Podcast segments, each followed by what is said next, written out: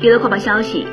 韩国偶像男团 BAP 出身的成员利灿，二零一八年九月卷入强迫猥亵二十多岁女性艺人，法院二零一九年曾判他不拘留起诉，但案件一直处于公审阶段。一审于二月开庭，宣告他被判刑十个月，必须接受四十个小时的性暴力治疗，但他不服一审的判决，提出抗诉。